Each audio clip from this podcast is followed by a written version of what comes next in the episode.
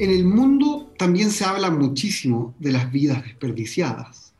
Sin embargo, no hay más que una vida desperdiciada, la del hombre que vivió toda su vida engañado por las alegrías o los cuidados de la vida, la del hombre que nunca se decidió con una decisión eterna a ser consciente en cuanto espíritu, en cuanto yo, o, lo que es lo mismo, que nunca cayó en la cuenta ni sintió profundamente la impresión del hecho de la existencia de Dios y que él, él mismo, su propio yo existía delante de este Dios, lo que representa una ganancia infinita que no se puede alcanzar si no es pasando por la desesperación. Bienvenidos a un nuevo episodio de El barril de Diógenes. Hoy vamos a conversar con Matías Tapia, profesor del eh, bachillerato de la Universidad de Chile y actualmente postdoctorando también de la Universidad de los Andes, sobre la enfermedad mortal no, no el coronavirus, sino la enfermedad mortal de Søren Kierkegaard. Bienvenido, Matías. Muchas gracias por la invitación, Manfred, y por la presentación también. Claro. Eh, podemos partir por poner este libro dentro del mapa de las obras de Kierkegaard brevemente. Esto es un libro relativamente tardío, de 1849. ¿Cómo, cómo describirías su lugar en el, en el concierto de las obras de Kierkegaard? Y claro, la enfermedad mortal eh, ocupa un, lugar particular en las obras de Kierkegaard, como, decía, fue publicado en, el 49, y en ese sentido está, si lo pensamos en, el esquema tradicional de, la producción de Kierkegaard, está justo al medio. Eh, Kierkegaard hace su debut literario, de acuerdo con su propia cronología, en el 43, con o lo uno o lo otro. Eh, y justo en los seis años, digamos, eh, posteriores a eso, está la enfermedad mortal y le quedan ya seis años de producción hasta su muerte en el, en el 55. Eh, digamos, lo, lo, primordial o lo más sustancioso de la obra de Kierkegaard está entre el 43 y el 46, eh, cuando está esta vorágine productiva en la que Kierkegaard está publicando con seudónimos o con su propio nombre muchísimos libros al año. Eh, y bueno, en, el 46, a principios del 46, Kierkegaard está pensando en dejar su carrera de escritor y dedicarse a eh, ser pastor rural, digamos, en una, eh, en una localidad pequeña, etc. y sobrevienen algunos eventos que lo hacen cambiar el rumbo. Uno de ellos es el encuentro polémico que tiene con un diario satírico, que es El Corsario, y eh, luego vienen los cambios políticos en Dinamarca que fueron bien, bien sustanciales y que eh, culminan con, digamos, la revolución de 1848, que fue más bien pacífica, pero revolución al fin, que cambió de una monarquía eh, absoluta a una monarquía constitucional. y entre el 46 y el 48 Kierkegaard preparó muchos manuscritos, tenía muchas obras paralelas en las que estaba trabajando, y, no sabía cómo congeniar, digamos, esa, esa cantidad de obras que tenía con el proyecto, digamos, que se estaba proponiendo de, transformarse en pastor rural. Una de esas obras es La enfermedad mortal. Él piensa publicarlas todas en un solo compendio, aunque no hubieran tenido, digamos, mucha relación o quizás sentido eh, en, eh, en, un solo tomo, y después ya terminar con su carrera de escritor. Eh, y si uno hace una lectura más o menos simple, eh, el 48 marca un punto de inflexión. Entonces, eh, la enfermedad mortal fue escrita probablemente entre marzo y mayo del 48 y de ahí ya se devanó un poquitito los sesos Kierkegaard de cómo publicarla y al final la tira eh, al año siguiente, en julio del 49. Claro, está escribiendo en paralelo, entre otros textos, el punto de vista sobre mi obra como escritor, que es una obra que pasa revista a toda su producción literaria, filosófica, de modo que hay toda una sensación de, cierre, primordialmente representada por ese libro, que finalmente no publica. Y sí publica La enfermedad mortal, em, que en ese sentido, claro, puede servir como bisagra entre los escritos más conocidos de los cinco años precedentes y, y los escritos no más puramente religiosos y polémicos de, de los años que siguen, ¿no? Em, y, dentro de eso hay una, peculiaridad más, eh, que es el, el seudónimo, ¿no? La, obra de Kierkegaard es la, parte más conocida de su obra, es una obra eh, seudónima, y, eh, y, hay amplias disputas respecto de cuán en serio tomar los seudónimos y qué grado de distancia sugieren entre Kierkegaard y los pensamientos expresados en los respectivos libros. En muchos casos uno no, no tiene idea cómo resolver ese, ese dilema, pero en el, caso de este sinónimo hay ciertas pistas, ¿no? Porque hay un sinónimo con que ha publicado obras importantes previas, Climacus, Johannes Climacus, y en cambio la enfermedad mortal eh, la firma el seudónimo Anticlimacus, y además con Kierkegaard firmando como editor. Las obras de Kierkegaard están llenas de estas rarezas, pero ¿cómo explicarías tú lo que uno puede inferir de, esto? Eh, bueno, Kierkegaard da algunas explicaciones de eso bien, eh, uno podría decir, medianamente clarificantes en sus diarios personales. Eh, claro, Anticlimacus es el seudónimo que Kierkegaard elige para este nuevo tipo de obra que está, que, está digamos, amasando en estos años de, duda respecto de sus publicaciones. Y se decide finalmente a que la enfermedad mortal y también un libro posterior, un año posterior, que es Ejercitación del Cristianismo, vengan firmados por este nuevo seudónimo, porque lo que hacen es, desde su punto de vista, eh, expresar la máxima idealidad cristiana, eh, la exigencia más alta de los principios del cristianismo. Eh, y en ese sentido, Kierkegaard cree que tiene que precisamente tomar distancia para no mostrarse él mismo como cristiano. Eh, es particular que las obras de Johannes Climacus también hayan tenido a Kierkegaard como editor. las obras de Anticlimacus tienen a Kierkegaard como editor también. Y él expresamente dice, entre ambos yo me pongo al medio. Estoy más arriba que Johannes Climacus, pero estoy más abajo que Anticlimacus. Johannes Climacus dice de sí mismo que no es eh, cristiano y Anticlimacus dice que es cristiano en grado sumo. Por lo tanto, Kierkegaard es el que está al medio. Pero particularmente él dice, yo no voy a arrancar de este seudónimo como arranco de los otros. Yo quiero mostrar con este seudónimo que yo tiendo hacia lo que él está buscando. Y, también por lo mismo está, bueno, el, subtítulo de la, enfermedad mortal que al español ha sido traducido como una exposición cristiano-filosófica para edificar y despertar. Y esas dos eh, expresiones, para edificar y despertar, tal cual como están puestas ahí, eh, para Kierkegaard no son suyas, no, no son lo que él busca cuando firma con su nombre. Él utiliza el apelativo, el predicado edificante, y trata de hacer en retrospectiva una clarificación terminológica. Para despertar y para edificar es lo que le corresponde a la idealidad más alta. Y eso él lo ve estimulado por el 48, lo dice literalmente. El 48 es, interesante ya que lo mencionas que este tratado al castellano algunas veces ha sido traducido como tratado de la desesperación.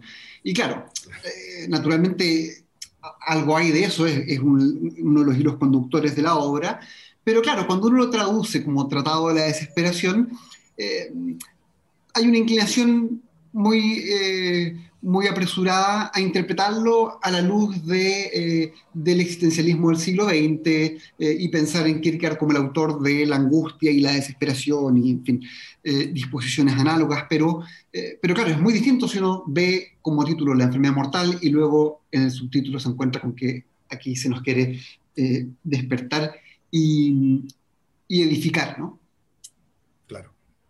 Claro. Ahí, bueno, es la influencia francesa fue la que marcó la traducción del Tratado de la Desesperación. Esa traducción viene del francés y es directa del francés, no del, eh, no del danés. Y con la que contamos nosotros, claro, tiene esta, este título un poco más apegado al, al original, pero, y si volvemos quizás con la sensibilidad que corresponde al, al, coronavirus, Kierkegaard es bien, eh, es bien enfático en decir que esta enfermedad no mata. Eh, de ahí que otras traducciones hayan preferido expresiones como eh, una enfermedad para la muerte o hacia la muerte, que lleva hacia la muerte pero que no mata finalmente. Y, que es básicamente una descripción del proceso de la desesperación. Oye, y, junto con eso tal vez vale la pena, para cerrar la, introducción, eh, llamar la atención sobre lo sistemática, ordenada de esta obra. Uno, uno no está acostumbrado a eso en Kierkegaard, uno está acostumbrado a, todo tipo de, eh, de subdivisiones extrañas, eh, apéndices que no se corresponden con el tema central de la obra, etc. seudónimos secundarios que aparecen dentro eh, de un libro que ya es seudónimo, cosas por el estilo. Y aquí, en cambio, uno tiene una obra donde el índice dice algo sobre lo que efectivamente hay adentro de ella, eso es, singular, y y donde las cosas están muy bien concatenadas. Uno puede decir que, que la obra completa es casi explicación de eh, del párrafo inicial donde está contenida, no puede decir de modo muy, comprimido, la, antropología de Kierkegaard. Claro, eh, sí, en ese sentido e, es, particular, eh, es un libro breve dentro de lo que uno puede esperar de Kierkegaard, tiene unas 140 páginas, tenía más o menos la, edición, la edición original, y hay distintas formas de, acercarse a la sistematicidad que tiene eh, que tiene el texto. Hay algunos que la consideran una especie de reapropiación del método dialéctico fenomenológico de Hegel, eh, y hay otros que creen que directamente es una especie de mofa o de burla a ese estilo especulativo. El prólogo es particularmente ilustrativo porque el seudónimo reconoce ese carácter sistemático, reconoce ese carácter un poco seco del libro, eh, pero dice que como tiene un fundamento cristiano o está pensado para leerse desde la perspectiva del cristianismo, se mantiene con ese carácter edificante o edificador para edificación. Y eso tiene una correlación directa con la ética cristiana para Kierkegaard y con, bueno, la vida directamente del cristiano. Entonces, por más que aquí se hable tan seca y sistemáticamente de, eh, de un fenómeno existencial, Kierkegaard dice, finalmente cada persona se va a encontrar con una situación que está viviendo ella misma. No necesita ser un profesor o un especializado en, en filosofía para poder eh, reconocer eh, lo que hay de edificador en este, en este texto. Si lo consigue o no lo consigue eso el lector, ya parece que es una, es una tarea que le queda a cada cual. Claro, pero hay otros escritos de Kierkegaard que sugerirían que, mm, que hay una disyunción entre lo sistemático y lo existencialmente serio. Y esta obra no sugiere nada por el estilo, sino que eh, podemos tener un conocimiento preocupado por el hombre que al mismo tiempo es un conocimiento sistemático, digamos. Tal vez vale la pena que nos dirijamos a ese párrafo inicial. no sé si lo tienes a, la mano tú ahí y lo, lo quieres claro. Eh, leer el párrafo en que nos ofrece una comprimida descripción del, yo humano, digamos. Sí. Es una, bueno, es un, lugar bien famoso de Kierkegaard. dentro de las varias citas que se suelen repetir, esta es una de las que aparece, eh, que aparece siempre. Dice, el hombre es espíritu, más que es el espíritu, el espíritu es el yo. Pero, ¿qué es el yo? El yo es una relación que se relaciona consigo misma, o dicho de otra manera, es lo que en la relación hace que ésta se relacione consigo misma. El yo no es la relación, sino el hecho de que la relación se relacione consigo misma. El hombre es una síntesis de infinitud y finitud, de lo temporal y lo eterno, de libertad y necesidad, en una palabra, es una síntesis. Y una síntesis es la relación entre dos términos. El hombre considerado de esta manera todavía no es un yo. En una relación entre dos términos, la relación es lo tercero como unidad negativa y los dos se relacionan con la relación y en relación con la misma. De este modo, y en lo que atañe a la definición de alma, la relación entre el alma y el cuerpo es una simple relación por el contrario, si la relación se relaciona consigo misma, entonces esta relación es lo tercero positivo y esto es cabalmente el yo. Hmm. y uno queda ahí. Claro, podemos detenernos ahí, aunque esto, esto sigue en un tono eh, similar eh, y, concluye diciendo que una relación así derivada y puesta es el yo del hombre, una relación que se relaciona consigo misma y que en tanto se relaciona consigo misma está relacionándose con otro. Una relación que se relaciona consigo misma, pero que tiene que haber sido puesta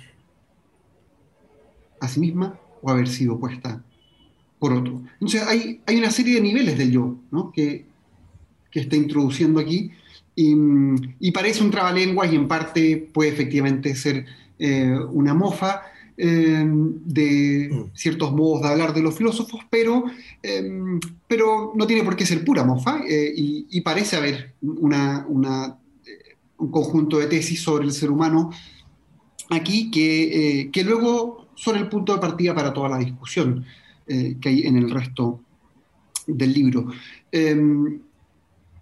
¿Cómo, podríamos sintetizar estos, estos niveles en que existe el, yo humano? Mm.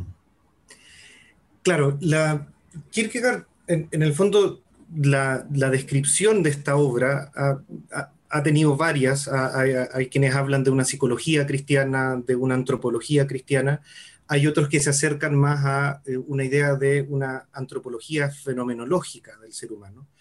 Eh, y, se ve como Kierkegaard, más allá de este, de este esquema seco, eh, va de una u otra manera eh, revisando aspectos existenciales del ser humano. por ejemplo, que si la, la, existencia pudiera reconciliarse sola, eso querría decir que esta síntesis, esta naturaleza humana, no fue puesta por otro, sino que ha sido creada de manera inmanente por el propio ser humano, pero al no poderse resolver en sí misma, eh, eso es marca, es signo de que ha sido puesta por otro. Y un componente importante que está en este diagnóstico es que la persona que puede finalmente lograr esta reunión de términos eh, es la que de manera consciente, transparente, dice Kierkegaard, se apoya en el poder que, que la ha creado. Y ese poder es, bueno, finalmente, finalmente Dios. Eh, y como bien dices tú, la, estructura general del libro parte desde esta, eh, digamos, este punto bien denso eh, en, el que, en el que Kierkegaard describe el espíritu humano. Y, de ahí la obra la divide, bueno, en, dos partes. La, la, primera parte es, está dedicada a describir la desesperación como la enfermedad mortal o la enfermedad hasta la muerte. Y la segunda parte trata de eh, igualar la desesperación con el pecado. Eh, ambas partes tienen un lugar sistemático, bien, bien sistemático, después de que Kierkegaard da ciertas definiciones como esta. Eh, la primera parte tiene su lugar sistemático más extenso en una parte que se llama las formas de esta enfermedad. Y ahí es donde Kierkegaard va eh, uniendo estos elementos que ya empieza a, desarrollar desde el principio. Es decir, eh, la desesperación se describe como una descompensación en la relación entre los términos o las categorías que determinan la naturaleza humana. Entonces hay personas que se van demasiado hacia la finitud, otras que se van demasiado hacia la infinitud, unas que se van demasiado hacia la eh, necesidad, digamos, la, existencia material, y otros que se van demasiado hacia la posibilidad. Eh, y ahí Kierkegaard en el fondo nos muestra eh, distintos niveles del yo, el, yo concreto, que se apega a la, situación efectiva en, la que se encuentra, luego un yo ideal que proyecta que puede ser otras cosas, que sabe que puede ser otras cosas, eh, y finalmente el yo auténtico o el yo verdadero, que para el que Kierkegaard no da demasiado contenido, pero sí encontramos la forma de eh, resolver esta enfermedad a través del remedio que es la fe, el apoyarse en el poder creador de Dios. Y eh, luego esas, digamos, esas relaciones abstractas entre finitud, infinitud, posibilidad eh, y, necesidad, Kierkegaard las aplica a la conciencia, es decir, qué tan consciente es una persona de que vive eh, en una descompensación o en un desequilibrio respecto de su naturaleza, eh, cómo va creciendo esa conciencia. y ahí Kierkegaard es bien enfático en que todas las personas están desesperadas. Y lo que creemos que son alegrías o que son signos de felicidad en la muerte, perdón, en la vida más bien, describen esta situación eh, de, enfermedad mortal en la que, o encubren esta situación de enfermedad mortal en la que todas las personas se encuentran. Eh, es explícito en decir, mientras crece la conciencia de uno mismo, va a crecer nuestra sensación de desesperación. Y luego lo que hace es transformar esos grados de conciencia en grados de conciencia del pecado. Es decir, le da eh, una relación directamente cristiana, que es lo que hace en la segunda, en la segunda parte de, la enfermedad mortal.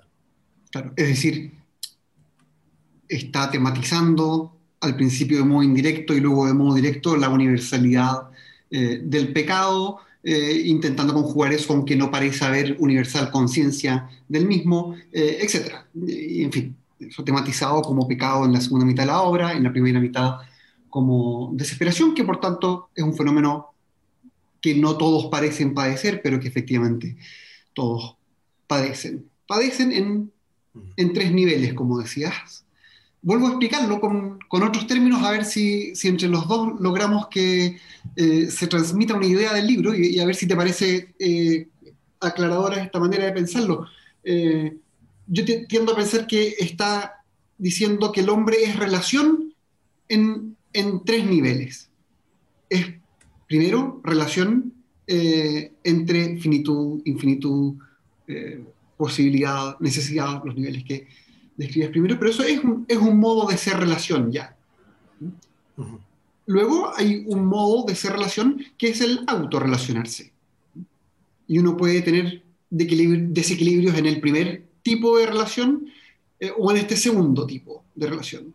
Y uno puede luego tener eh, desequilibrios en el modo de relacionarse eh, con el poder que nos fundamenta. Es decir, hay relación entre, en el nivel de la síntesis que somos, de finitud e infinitud, hay una relación que es la autorrelación y hay una relación que es eh, la relación con el poder que nos fundamenta. Y uno podría ponerle nombres a cada uno de estos. Pues, hay, hay un estado anímico, que es el primer nivel, hay un estado espiritual tal vez que es el segundo, y uno podría tal vez llamar eh, nivel fundamental al tercero, por ser la relación con el poder que nos fundamenta. Pero, pero en cualquier caso hay tres niveles en los cuales puede darse eh, el, desequilibrio en el espíritu humano y, entonces es eh, luego una mirada con lupa a, a, distintos aspectos de la vida humana bajo estas categorías, lo que nos está presentando la obra.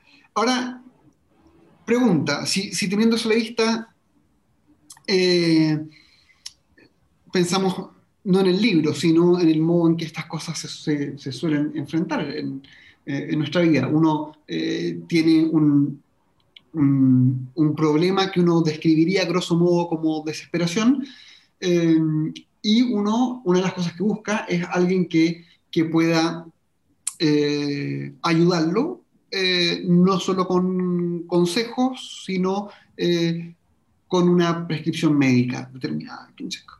A la luz de, esto, ¿cómo crees tú que, eh, que abordaría eso Kierkegaard? ¿no? Eh, estaría... es un punto. ¿Consideraría que hay lugar para ese tipo de aproximación a la desesperación humana? Eh, o, eso es incompatible con esta descripción de la desesperación? Claro, ese, es un punto bien interesante.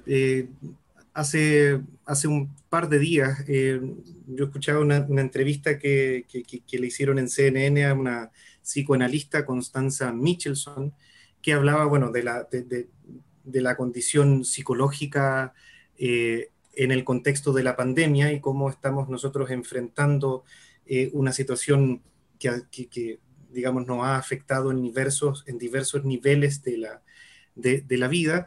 y ella apuntaba que claro, hay una, hay una tendencia a, pensar ciertos desequilibrios eh, biológicos o químicos en la persona, pero que no deberíamos descuidar ciertos elementos que tienen que ver con quizás lo que creo que ella llamaba problemas existenciales.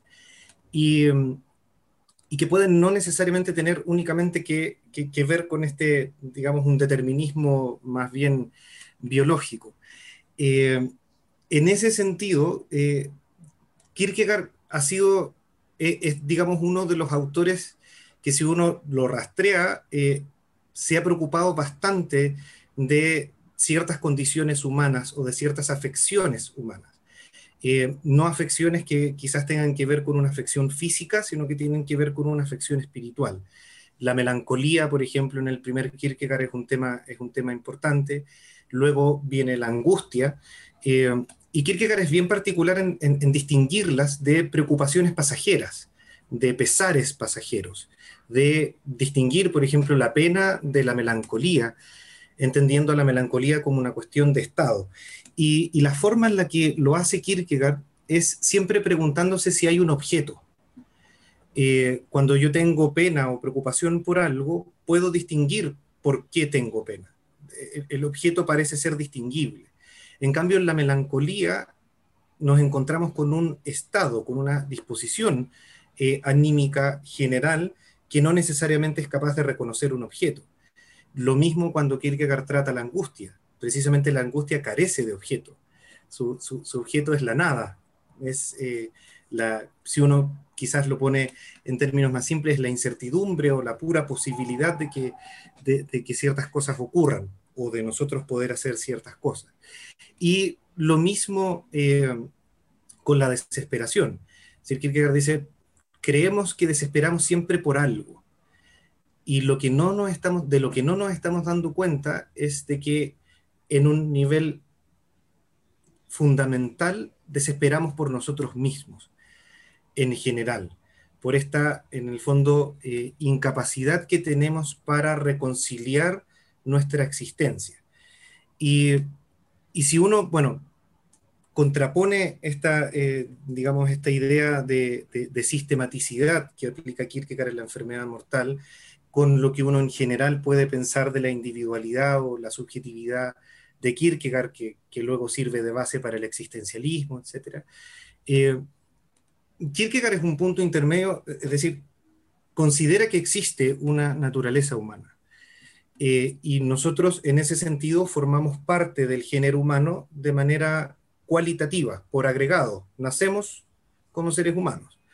Eh, cuantitativa en, el sentido de relacionarse con el género humano. Pero esa relación eh, o esa naturaleza tiene que ser confirmada personalmente por cada uno de nosotros. Y ese es el lado cualitativo, es decir, somos siempre una tarea para nosotros mismos.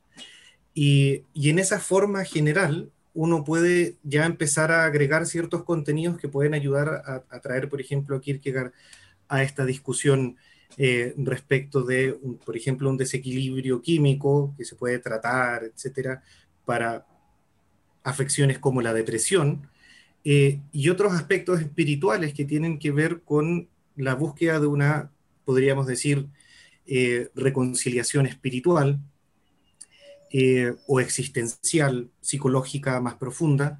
Y ahí Kierkegaard, claro, si uno quizás navega por encima de, de, este, de esta sistematicidad, se va a encontrar con ese tipo de, ese tipo de herramientas o elementos.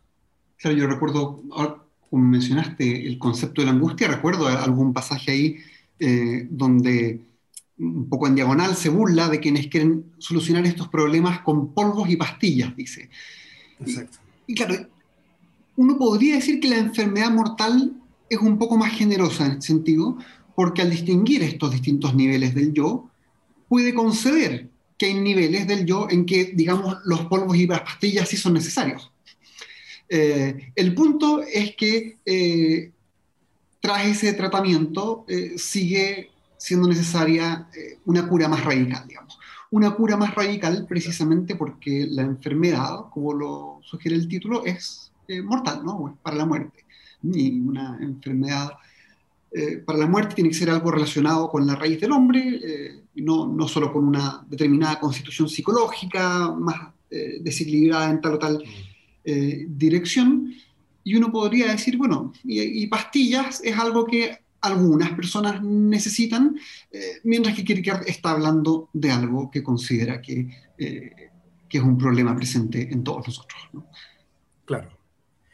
Y que, se va, y que se va a dar. Claro, lo que Kierkegaard menciona es que, y es una, es una idea que uno puede rastrear en otras, eh, por ejemplo, corrientes filosóficas,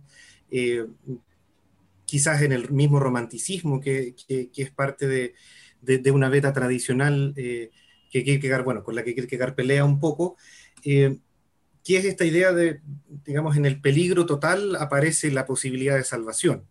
Entonces, hay, ciertos niveles que se, pueden, que se pueden soslayar o que se pueden quizás equilibrar, y en ese sentido, obviamente, entendemos afecciones psicológicas eh, hoy en día eh, subsanables desde un nivel físico, pero siempre va a quedar este remanente que no tiene que ver con cuestiones específicas, sino que tiene que ver con eh, la integridad. Eh, quizás eh, con la forma en la que nosotros nos relacionamos con nuestros proyectos de vida, con nuestras propias y, nuestros propios ideales o proyecciones de quienes queremos ser, y cómo se ve una, una disrelación ahí entre lo que somos, entre el yo concreto, que, expresamos en, la vida y el yo ideal que proyectamos.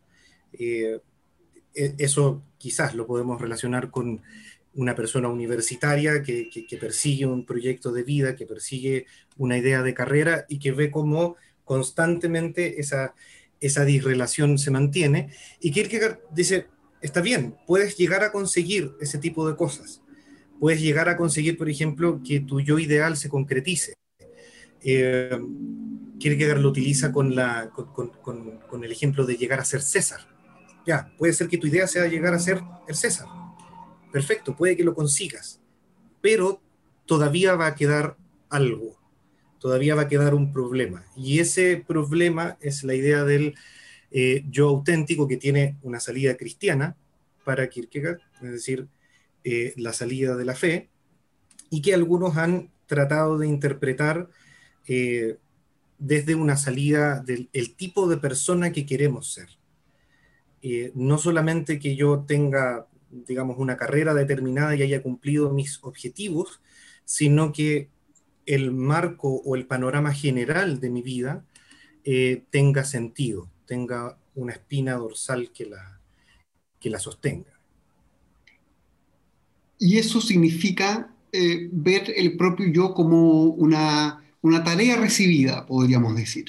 Em, y, eso en contraste con, eh, con dos tipos de desequilibrio que, a los que les dedica varias páginas, eh, porque hay gente que no quiere ser sí misma, ¿no? Eh, y, que rechaza de ese modo su propio yo, tiene ese tipo de, de problema en relacionarse con sí mismo, quieren ser otra persona, por ejemplo, o, o no quieren ser una persona en absoluto.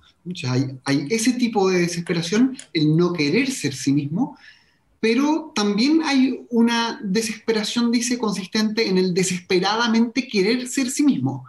Eh, y, eso es no ver el propio yo como tarea, sino ver el propio yo como, eh, como propia creación o como, como experimento. dedica varias páginas bien interesantes a, a eso, tal vez es una de las partes más, más actuales ¿no? de, del, mm. del, texto, si uno piensa en, en, la medida en que el ser humano hoy día es capaz de, eh, de digamos, editarse a sí mismo eh, en línea o, de otros modos, ¿no? Pero, em, pero esto está tematizado aquí en, en un escenario muy distinto eh, describiendo un tipo desesperado que, que, tiene un yo hipotético o, o experimental. ¿no? Eh, dice, lo cito aquí, dice, nuestro hombre no quiere revestirse con su propio yo, ni tampoco ve su tarea como relacionada con el yo que le ha sido dado, sino que personalmente quiere construirlo de raíz.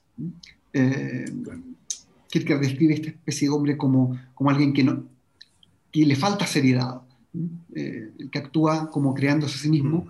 Eh, por supuesto, tiene cierta apariencia de seriedad, eh, pero le falta la seriedad última. Eh, y esa seriedad última, como los dicho de distintos modos, para criticar está dada por el hecho de, de, verse como situado ante Dios. Y, y, aquí esto es imposible. No puedo actuar en presencia de Dios, actúo necesariamente ante mí mismo, de quien soy experimento. Claro, claro, ahí hay una, eh, eh, yo creo que un término central ahí es el de seriedad, cuando precisamente el, seudónimo está discutiendo la sistematicidad del texto, dice que eso no es lo que representa seriedad en realidad. Eh, no es que un texto por ser más riguroso sea más serio. La seriedad tiene que ver con tomarse en serio la vida. Y en ese sentido, la seriedad está estrictamente relacionada para Kierkegaard con el cristianismo. Eh, con encontrar esta, digamos, fórmula, que es la fórmula de la fe, finalmente para Kierkegaard, que nos saque de, esta, de, este, de este desequilibrio. Eh, y otra cosa que es, que es particular es que eh, Kierkegaard tiende a hacer, bueno, con la angustia y con la desesperación lo mismo. Y, en general la desesperación es un, digamos, un estadio más allá que la angustia y uno la podría pensar quizás como incluso eh, la segunda parte de este texto de 1844, el concepto de la angustia. Y es que ahí se describe, por ejemplo, una cierta angustia débil que se angustia ante la posibilidad del mal, de hacer lo incorrecto, eh, y otra angustia fuerte o demoníaca que se angustia frente al bien, no querer hacer el bien. Y y aquí en, el tratado, digamos, sobre la desesperación en la enfermedad mortal, Kierkegaard también habla de esos niveles, del el, nivel del que desespera y que es consciente de querer ser sí mismo, pero desespera, por ejemplo, por sus propios pecados, eh, y desespera en debilidad, desespera pensando en yo no soy capaz de hacer esto y como no soy capaz de hacer esto, me quedo casi inmóvil en la pura desesperación. Y frente a ese desesperado débil está el desesperado obstinado, el desesperado fuerte. Eh, Kierkegaard hace la separación entre bueno, la desesperación femenina y la desesperación masculina, de hecho, que ha sido un tópico bien, eh, bien investigado por, por, algunos especialistas. Y esta desesperación-obstinación eh, es aquella que efectivamente es consciente de la estructura de la naturaleza humana pero que se niega finalmente a, eh, apoyarse en eso otro. Algunos han leído eso otro como el, absoluto hegeliano, por ejemplo, la completa negación de uno mismo, eh, pero en Kierkegaard toma un, nivel cristiano siempre desde el principio. Eh, si uno ve el final de o lo uno o lo otro, por ejemplo, que es un pequeño, un pequeño sermón, eh, está la idea de que frente a Dios siempre estamos en el error. Eh, y Kierkegaard cristianamente en sus discursos edificantes repite eso, el que frente a Dios nosotros siempre nos encontramos en eh, la posición del pecador, del que necesita esa última ayuda para llegar finalmente a, digamos, a no una, una completa satisfacción de la digamos, de esta relación o esta síntesis, eso para Kierkegaard no es posible, eh, porque seguimos viviendo en, la vida concreta, pero sí en una relación más auténtica con nuestra naturaleza. El Kierkegaard un poco más extremo, que es este del anticlimacus, dice eso significa una renuncia al mundo, significa una renuncia a lo concreto, significa una renuncia a todo lo que creemos que nos hace felices en el mundo, eh, y morimos para el mundo para, eh, digamos, eh, reconocer nuestra vista puesta en la, en, la, eternidad. Si uno trae eso un poquito más para acá y, quizás intenta hacerlo un poco más compatible con una visión más contemporánea de la vida, quizás tiene que ver con esta idea de que no simplemente porque cumplamos nuestras metas ideales o concretas, es que vamos a encontrar total satisfacción. Eh, no, digamos, el, éxito, eh, una buena familia, eh, qué, sé yo, la, amistad, no son necesariamente cuestiones que nos vayan a llevar como tales a una quizás mayor tranquilidad o a una menor desesperación, sino que esas cosas, pero dentro de un, eh, de un sentido mayor. Eh, si es que queremos darle algo de contenido, digamos, a estas formas de la desesperación. Perfecto. Bueno, vamos ya llegando al final del tiempo que tenemos para esto, pero tal vez vale la pena subrayar eh, el hecho de que esta obra dedicada a explorar múltiples formas de, la desesperación se presenta también eh, desde el comienzo como una obra eh, orientada hacia la salud. la fórmula de la salud que nos entrega ya en, en sus primeras páginas es que al autorrelacionarse y querer ser sí mismo, eh, el yo se fundamente de modo transparente en el poder que lo ha puesto. Y, así, en realidad, las formas eh, más terribles de la desesperación son eh, las formas en las que uno se aferra a la miseria, en la que uno, por ejemplo, considera que es muy profundo por creer que el pecado propio no puede ser eh, perdonado, eh, o las formas eh, de desesperación en que uno reconoce tener una cruz, pero no quiere ser librado de ella, sino que en lugar de eso uno, uno levanta la miseria propia como testimonio contra el mundo para mostrar así que, que la realidad es un, un fracaso o, cosas por el estilo. Esa, esa es la forma más severa de desesperación para Kierkegaard. Sí, una, claro, para cerrar, Kierkegaard lo dice muy bien en, una, en una nota que pensó ponerle como postscriptum y que iba a ser una nota firmada con su nombre.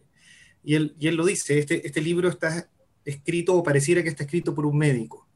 Yo que soy el editor, no soy el médico, sino uno de los enfermos y uno de, de los, de los otros que desespera. Claro, ¿qué nos da Anticlimacus? La descripción de la enfermedad y una descripción o una definición del remedio, pero ese remedio no puede venir desde afuera, tiene que venir de una cierta, eh, un cierto trabajo personal.